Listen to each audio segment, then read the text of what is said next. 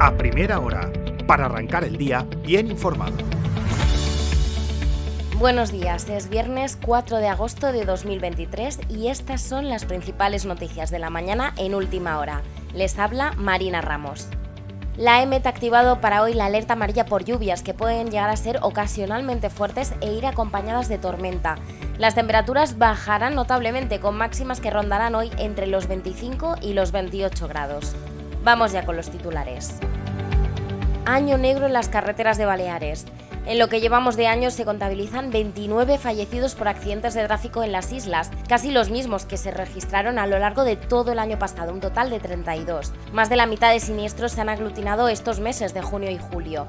De hecho, este mes de julio ha sido el peor de los últimos 12 años en siniestralidad. Más turismo, más conductores al volante, más coches de alquiler y muchas noches de juerga pueden ser los ingredientes de este fatídico resultado.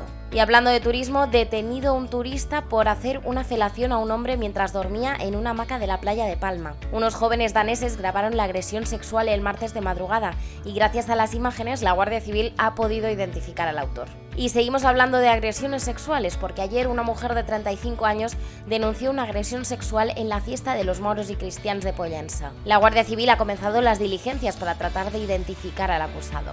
Y los reyes recibieron ayer a la sociedad balear en el Palacio de Marivent. Felipe VI, doña Leticia y doña Sofía recibieron ayer por la noche a más de 500 invitados en los jardines de la residencia de verano de la familia real la información al detalle y una fotogalería del evento disponibles en la web de última hora. CAEP y PIMEN piden al gobierno que defienda los cruceros por su impacto económico. Desde el Consejo, sin embargo, insisten en que la limitación de tres cruceros al día en el puerto de Palma no va a cambiar. Y huida hacia la península, el precio de la vivienda, las olas de calor y la masificación turística lleva a muchos residentes a adquirir una segunda residencia en la península. De hecho, hay pueblos que ya congregan a varias familias de Mallorca. Es el caso de Muxía, en Galicia, donde ya hay seis familias mallorquinas con segundas Y el aumento de la temperatura ahuyenta a los mallorquines, pero envalentona a los peces. El aumento de la temperatura del agua del mar es la razón por la que este verano los peces muerden más en las playas de Mallorca.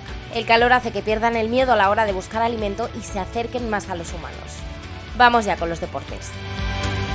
Es oficial, Phil Larin hasta 2028. El delantero canadiense es el cuarto refuerzo del Real Mallorca para la temporada 2023-2024, tras los de Omar Mascarell, Tony Lato y Van der Heyden. Y el Atlético Baleares aprende a ganar. Los blanquiazules se imponen 1-0 a la Peña Independent en su tercer partido de la pretemporada. Hasta aquí las noticias más destacadas a primera hora de la mañana en Mallorca. La información, ya saben, actualizada y al completo en la web de ultimahora.es. Pasen un feliz fin de semana.